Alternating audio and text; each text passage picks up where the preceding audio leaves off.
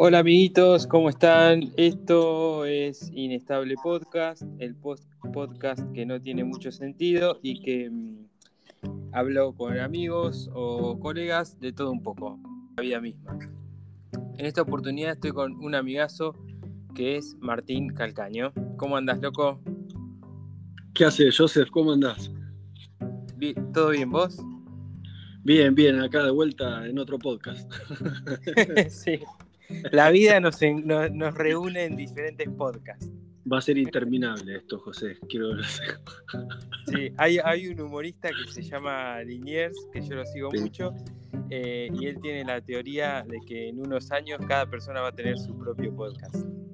Sí, va a ser como el, la casilla de correo, o el que era antes, ¿viste? O el, o el teléfono, el número de teléfono. Te di mi número de teléfono y mi podcast. Claro, tal, tal cual, tal cual. Che, déjenme, déjenme, en paz, basta con los podcasts, me quiero ir, no me sigas lo lamento, lo lamento, pero esto llegó, es la moda y así que ahora es así, ¿viste? El mundo no, es está bien, es, un lujo. Es más, este, este, este formato me gusta mucho Así más relajado. Sí, es una, es una charla así como muy relajada, ¿viste? Está buena. Estuve escuchando los anteriores y sí, es tal cual. Es, más una, tardecita que te encontraste con alguien, un mate, una cerveza y, se ponen a hablar. Tal cual, esa es la onda.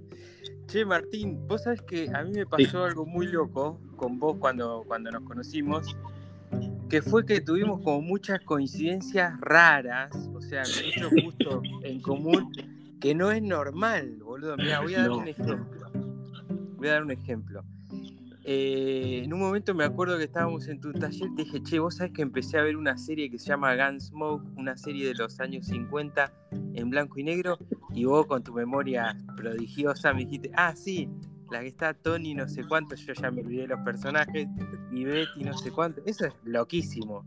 No, tremendo, sí, sí, fue, este, es que nada, no tan, por nada es que también uno se termina juntando con gente eh, sin querer, sin querer queriendo, como decía el chavo, ¿no? Porque la verdad que no, no hay mucha, no te queda otra, porque es así, la verdad que el, no por nada nos terminamos conociendo, no por nada terminando siendo amigos, este, teniendo un montón de cosas en común, laburando en común, y que de golpe con alguien que tenés afinidad te das cuenta que veías lo mismo de pibe, o que tenemos los, los mismos gustos de herramienta, lo que fuese, creo que sería lo más normal, ¿no? Por lo menos algunas coincidencias, no digo todas.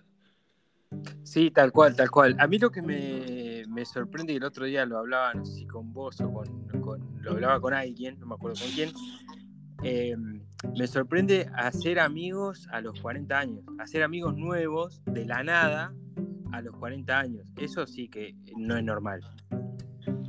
Eh, no, no, y así con tanta con tantas coincidencias también, y tan natural también, porque creo que lo más lindo de esto es cuando no tenés que explicarle ahora a nadie, ¿viste? No es que, uy, a partir de ahora somos amigos, che, ¿viste? Claro, sí, el rótulo, ¿viste? El rótulo, claro, es, es, vos ya te vas de ese lugar sabiendo de que, uy, conocí a alguien este, interesante, esta, esta persona me va a acompañar este, mucho tiempo al lado. Claro, tal cual, tal cual. Qué bien que lo dijiste. Este, pero bueno, nada, es como. Mm, yo no sé si pasará en todos los ambientes, ¿viste? o sea, es como esta cosa de la red social, ¿viste? Pasa mucho en los grupos de Facebook, o, por lo menos lo veo yo. Esta cosa de decir, ¿viste? Antes había loquitos con el, con el hobby raro y nada, ¿viste? Estaba como cada uno en su casa, en su sótano, haciendo eso. Y ahora es como, ¿viste? Es más fácil armar esos grupos, ¿no? De gente. Sí, también ahora están, está hay movidas grandes también y muy visibles. Todo lo que es Instagram te, te, junta y te rejunta con un montón de mucho más fácil que antes, ¿no? Antes era como, uy, tengo un amigo de un amigo y capaz que lo conocías recién al otro cumpleaños de esa persona. Y esto es muy automático, lo que también hace que encontré gente de todo tipo, ¿no? Gente muy valiosa, este, gente que, te acompaña pero que no tenés tanta afinidad. Es como que ahora tenés un, la tranquera se abre de par a par y uno como que es más selectivo en ese, en ese sentido, porque hay, entre comillas, no, no queda pero hay como más, más oferta de gente a la cual uno puede conocer y que te quiere conocer. Claro, tal cual, sí, sí, sí, sí, tal cual. Este, y mucho loco también, ¿viste? Yo, a mí, para mí, un, un, experimento social así copado y, al mismo tiempo trágico son los, los grupos de Facebook, ¿viste? Donde hay gente que ayuma, hay gente que habla al pedo, hay gente re violenta, ¿no? De todo. Sí, hay, hay de, la verdad que hay de todo, eso, pero en ese sentido no, uno no se tiene que sumar este, a, la, a la locura del otro, no tiene la obligación, simplemente no lo seguís y ya está. Yo tampoco me voy a estar metiendo en la boca del león, viste, cada vez que, que, contactás con alguien. Creo que esta afinidad que vos decís eh, se, logra con, el tiempo, ¿no? Y, y se valida con el tiempo también. Tal cual, tal cual, tú lo has dicho, tú lo has dicho. Che, Martín, escúchame. Sí. Te voy a hacer, te voy a hacer una pregunta, una pregunta súper casual que se le puede hacer a cualquiera en cualquier momento. ¿Qué me vas a preguntar? ¿Alguna vez tuviste un perro embalsamado?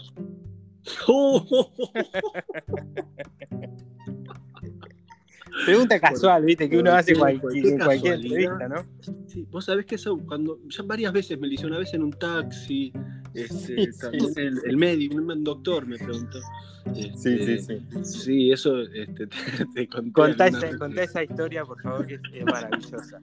Esa historia es maravillosa. Eh, había, no sé hace cuánto, pero hace más de, 20 años prácticamente, había hecho una muestra en, la casona de los Olivera, en Parque Avellaneda, eh, una muestra llamada Naturaleza Artificial, fue la primera muestra que después hicieron varias, como 20, 20 y pico de muestras más del, estilo, había que mostrar algo eh, de naturaleza este, artificial o natural, es decir, algo que, que incumba la naturaleza, y se me ocurrió tenía que ver, en ese momento trabajaba mucho también con televisores, con tecnología, con cámaras, había, hacía videoarte.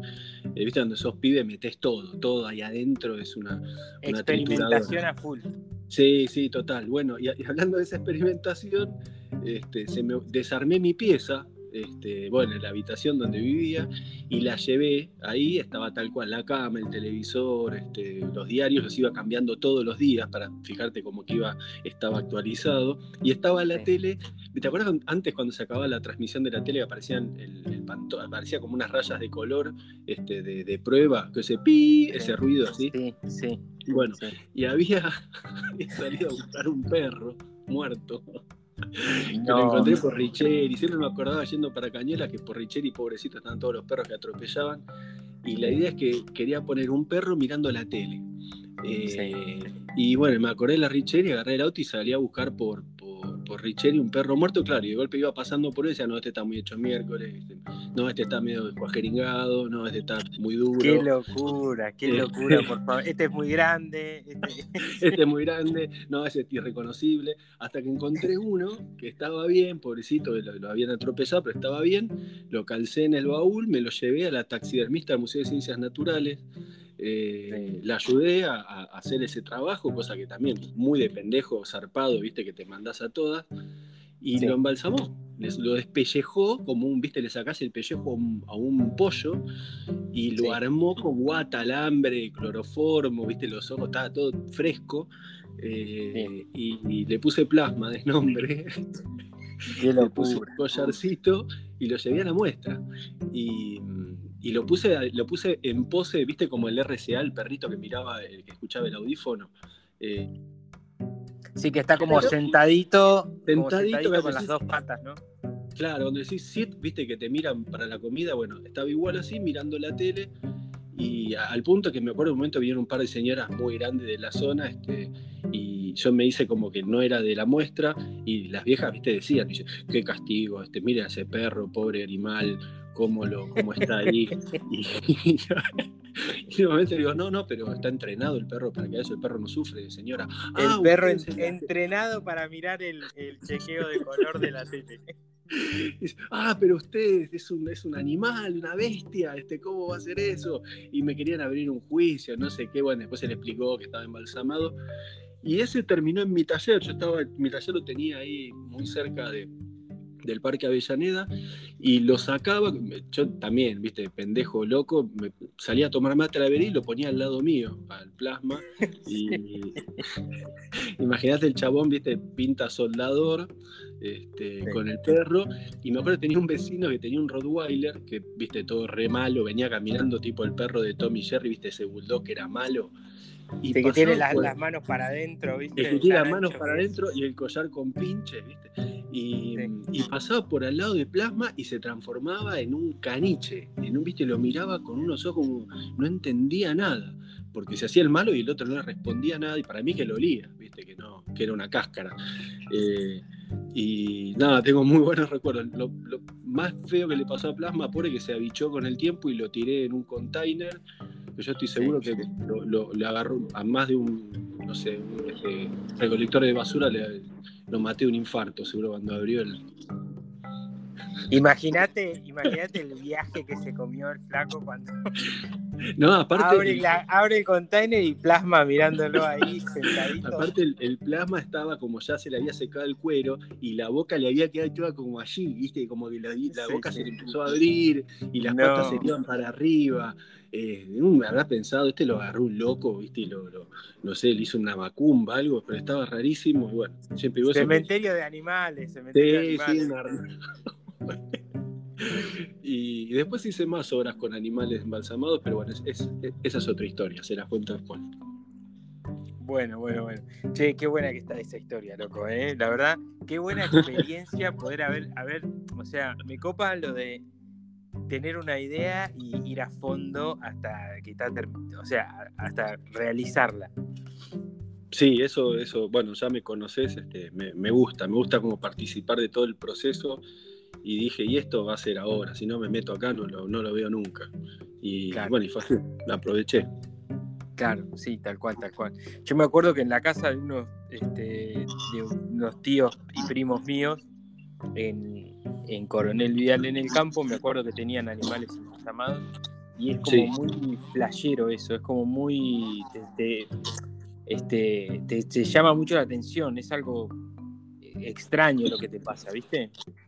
Y es raro, mira, la, otra experiencia que tuve es que necesitaba eh, pájaros y lauchitas este, embalsamadas y fue a la casa de un embalsamador eh, también por flores y cuando entré adentro era una, una escena del Museo de Ciencias, era un león atacando una cebra, después era una pantera arriba una rama gigante, todo en el living de la casa. ¿eh? Eh, y, los pibes mirando la tele, uno con la pata arriba del león, el otro usando la pantera de almohada. Eh, rarísimo, una situación. los pibes como re normal. Imagínate los amiguitos que iban a la casa. Sí, sí, sí, sí. Y, de golpe le pedía una serie, necesitaba unas palomas y, este, y el tipo me dijo, no, no, ese material hay siempre, no te preocupes. Y al lado de la ventana tenía un aire comprimido. Paloma, ¿cuántas te consigo? Te consigo en una tarde. Te consigo. Eso se consigue, ¿no? ese, material, nunca me olvidar, me ese material este, siempre hay, este, siempre se consigue. Y tenía un freezer, esos chatitos, y un aire comprimido y al lado de la ventana. Así que el tipo ¿viste? lo bajaba de ahí. Claro, claro. Che, Martín, ¿vos crees que se puede llegar a hacer algo así ahora? Con todo el cambio este de, de corrección que hay ahora y todo esto. ¿El tema de los bichos embalsamados? Sí. En, una muestra, decís, artística, una, una cosa así. Sí, sí, en un lugar público. mirá, yo creo que la saqué barata cuando hice esa muestra. Te, soy honesto. Estaba eh, justo en el límite, me parece. En el límite, sí, sí. Creo que, esas dos señoras fueron lo que hoy serían capaz que 100 personas. Eh, y son, son, no quiero decir la palabra paradigma, pero son cosas que cambiaron. Es más, te digo, hoy en día yo no lo haría. Es decir, el, que cambia es uno también. Hoy en día no lo haría, salvo que tenga que hacer alguna queja ambiental o algo referido exclusivamente a eso. Eh, igualmente, para hacerlo, es como que salía a buscar un, perro muerto. No es que mataría un animal para hacer una, para dar un mensaje, quiero decir, ¿no? Este, claro. Utilicé eso mismo para dar un mensaje, pero no sé si se podría hacer. Los museos siguen existiendo, hay gente que sigue manteniendo todos los que están embalsamados y eh, creo que es un trabajo, pero creo que hoy en día es un arma mucho más filosa. Claro. Vos sabés que, este, viste que fui a, la angostura ahora en julio, julio, septiembre, este, y vi una cantidad de zorros impresionante en la ruta. Debo haber visto 10 como mínimo. Algunos muertos, viste, por, los por los vehículos y otros que los veías cruzando la ruta, los veías por ahí. Y me acuerdo que esa es una imagen que antes no la veías, porque se mataban los zorros, viste, por la, por la piel. Sí, zorro, lo que, lo que fuese, ¿viste? Se, bajaba. Aparte no hay cosa más linda, creo que a nosotros que nos gusta así la montaña, el campo y qué sé yo, si vería un zorro lo menos que haría es pegarle un tiro, salvo que obviamente me esté comiendo las gallinas, ¿no? Pero eh, que, a vos te debe pasar. A mí me pasa con la comadreja del No, pero la comadreja no entra como animal, ya eso, la comadreja es un bicho inmundo. Que, este El zorro es un hermoso animal y claro, me asustaría Claro, tal cual. Este, para no decir de mierda, pero eh, el zorro capaz que tiraría un tiro al aire, ¿viste? Y bueno, ya está. Pero sí, son, son animales bellísimos. La verdad que tener la oportunidad de verlo de cerca es, es hermoso. Y ni te digo verlo de cerca comiéndote las gallinas, debe ser un espectáculo natural. Sí, sí una belleza, una belleza. el pobre bicho diciendo, matame, matame a la gallina. Sí, sí, sí, sí. Este, che, qué bueno, loco. Sí, yo no, no, la verdad es que no, no sé si la veo. Ah, no, no, no sé si veo algo así sucediendo ahora. Claro. Por lo menos sin quilombo, digamos. Sí, sí, creo que es, es algo que ya se, se cambió, la, mentalidad se cambió, no es lo mismo, ojo, estoy hablando hace 20 años atrás, capaz que un mm. poco menos, que 17, 18, es una bocha de tiempo. Eh, eh, cuando miro para atrás siempre lo mismo, pensar un chico de 18 años o una chica de 18 años, tengo que dimensionar una cantidad de tiempo, 10 años, bueno, se cuenta un chico de, 10 años y ahí como que dimensionas mucho más la franja de años. Claro, tal cual, sí, te entiendo, te entiendo. Che, Martín, ¿y, no te dan ya, o sea, sé que vos sos de, vivir el momento, que estás en lo tuyo, tu mambo, tus miles de proyectos y todo, pero ¿no extrañas algo del mundo ese, del mundo de la movida, digamos, artística? Eh, mirá, lo, que más amo, lo, capaz que suena medio cursi, pero lo que más amo de eso lo tengo conmigo. Eh, lo, que más amo de eso es lo que te llevas, que es lo que a vos te pasa particularmente con una disciplina, en este caso artística, que eso lo voy a tener siempre, el dibujar, el disfrutar una obra de arte, el el poder entender una obra de arte que para mí es muchísimo. Es decir, eh, a, todas las personas que, vean, ven un cuadro y no saben nada, una pintura, eh, y no, ves, no entendés nada de, arte, por ejemplo, si estudias un poquito la obra del artista, la obra la vas a entender diez veces más. Es lo mismo pasa con una película, cuando entendés el director o por qué la hizo, entendés mucho más que ahí atrás hay algo más complejo más allá de la película o de la obra. Eh, y realmente me corrí hacia un lado porque no me gustaba el ambiente, no me gustaba el lugar, eh, no me gustaba el, manejo que, había, eh, era muy, no, había tiempo casi para pensar lo que uno hacía. Esa, es la verdad. y, no, me, no me sentía cómodo trabajando. Es como que me faltaba un, grado de libertad que cuando empezás la tenés, pero cuando te empieza, te empieza a ir bien, entre comillas, empezás a producir, sos un money maker, ¿viste? Sos, no, no dejas de, trabajar para alguien y, y la verdad que hay que tener mucha, mucho, muchos huevos, mucha entereza para, para plantarte frente a eso. Eh, y la verdad que no, no quise, es decir, después de tantos años de estar ahí en, la, movida esa, me, simplemente agarré lo que me gustaba y, me corrí hacia un lado y, eso que, me gustaba es esto que hago ahora, que, que, vos lo ves, que lo ven todos, que es realmente armar, crear lo que a mí me gusta, aprender lo que a mí me gusta, sin necesidad de tener un cliente del otro lado, simplemente muchas veces es por el mero hecho de aprender o de hacer algo, de probar algo, experimentar algo y lo más loco que, que bueno, me corrí hacia un lugar donde inclusive me, permite vivir también, ¿no? De esto. Entonces, es como que me siento que hice una movida, me escuché, eh, escuché la, voz de la conciencia, me decía, andate con el cagazo tremendo que tenía de, de irme, porque es como que te vas de una galería cuando estás, entre comillas, vuelvo a decir, consagrado, te vas de una galería donde tenés todo cubierto y es como que te morís, viste, si te vas de ahí.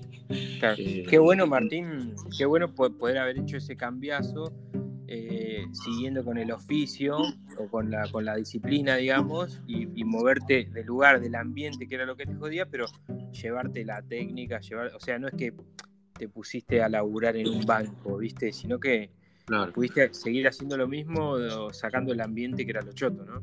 Es lo que, sí, lo que más siempre me molestó de ahí es el tema del ego eh, del ego que es parte del personaje, que es parte de todo ahí. Eh, es más, más de un momento, más un momento eh, pequé también de, ego.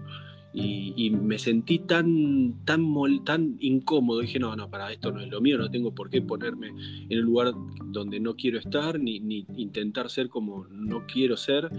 y, me di cuenta que, que ese ego es necesario en ese ambiente. Y, y no lo quería. Y bueno, y si no quiero eso, tampoco voy a querer estar, poder estar cómodo ahí. Y simplemente me fui, me llevé lo que quería, que era el oficio, como vos decías, que estaban en todas mis obras, porque hacía obras fundidas en bronce, hacía obras en, hierro, hacía obras en, cortadas a mano, en chapas cortadas a mano, es decir, todo era muy artesanal. Eh, y ahora es lo que es como que se me potenció todo eso, ¿no? Pero bueno, hay que tener la, visión y, poder estar y poder jugarse, ¿no? También eh, me, la jugué, ¿viste? Como dicen, me la jugué, bueno, me la jugué, confié en mí, sabía que lo iba a poder hacer y, tres, cuatro años después, eh, por suerte, acá estoy, ¿viste? Así que eso, me gusta también este, dar, dar la experiencia como como una, no como un mensaje, pero una forma de decir que se puede hacer, se puede, se puede hacer un cambio, eh, no, hace falta sentirse que estás domesticado, ¿viste? Te puedes correr de Claro, sí, sí, sí, sí, sí, entiendo, está buenísimo el mensaje ese, está buenísimo. Eh, y caíste en las redes sociales donde no hay mucho ego. No, no, acá es re tranqui. Este, no hay envidia, no hay egos, no hay competencia, no, hay, nada. Es un este, paraíso. es un, sí, la verdad que más una vez ustedes se lo dije, este, salí de un lugar y me metí en otra, en otra gruta. Este, pero, bueno, creo que ahora eh, siendo más grande, ya viste, cumplí 45, eh, uno como que puede antes me hacía como mucho más problema, ahora realmente lo que hago es aprendí cómo convivir con eso. Eh, es como que lo sobrevolás, ¿no? Sí, e, es, algo que realmente no dejo que, realmente no lo tomo, ¿viste? Es, vos sos libre de tomarlo o no tomarlo. Eh, la forma de ser, de trabajar y de compartir las cosas, vos la elegís, nadie te obliga. Eh, y no me quiero simplemente conectar con esa parte y punto, ya está. Es decir, elijo mis amigos, elijo el contenido, elijo la forma de cómo tratar con la gente, que es la que más me gusta, elijo cómo compartir las cosas, elijo qué decir, cómo decirlo. Y, no tengo que andar falseando nada porque es exactamente lo mismo que hago en esta charla, en un video, por la calle, con vos tomando un helado, una, birra. Claro, sí, sí. Es eso que dijimos tantas veces en el podcast, ¿no? Lo de ser honesto. Sí, sí, transparente, honesto y, sincero, sí, tal cual, tal cual. Tal cual. Che, Martín, escúchame, ya que estamos hablando de esto, eh, y medio como para ir este, acercándonos a la arrimándonos a la tranquera. Eh, la reco, ah, no, perdón. ¿Eh? Sí.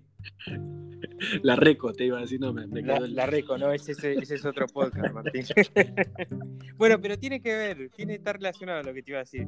Te iba a decir que digas por ahí dos, tres o cuatro artistas que vos digas, mira, por tal motivo esto tenés que verlo, tenés que seguirlo, lees sobre esto, que está buenísimo y que fue influencia para mí o lo que sea, dos o tres o cuatro, los que quieras.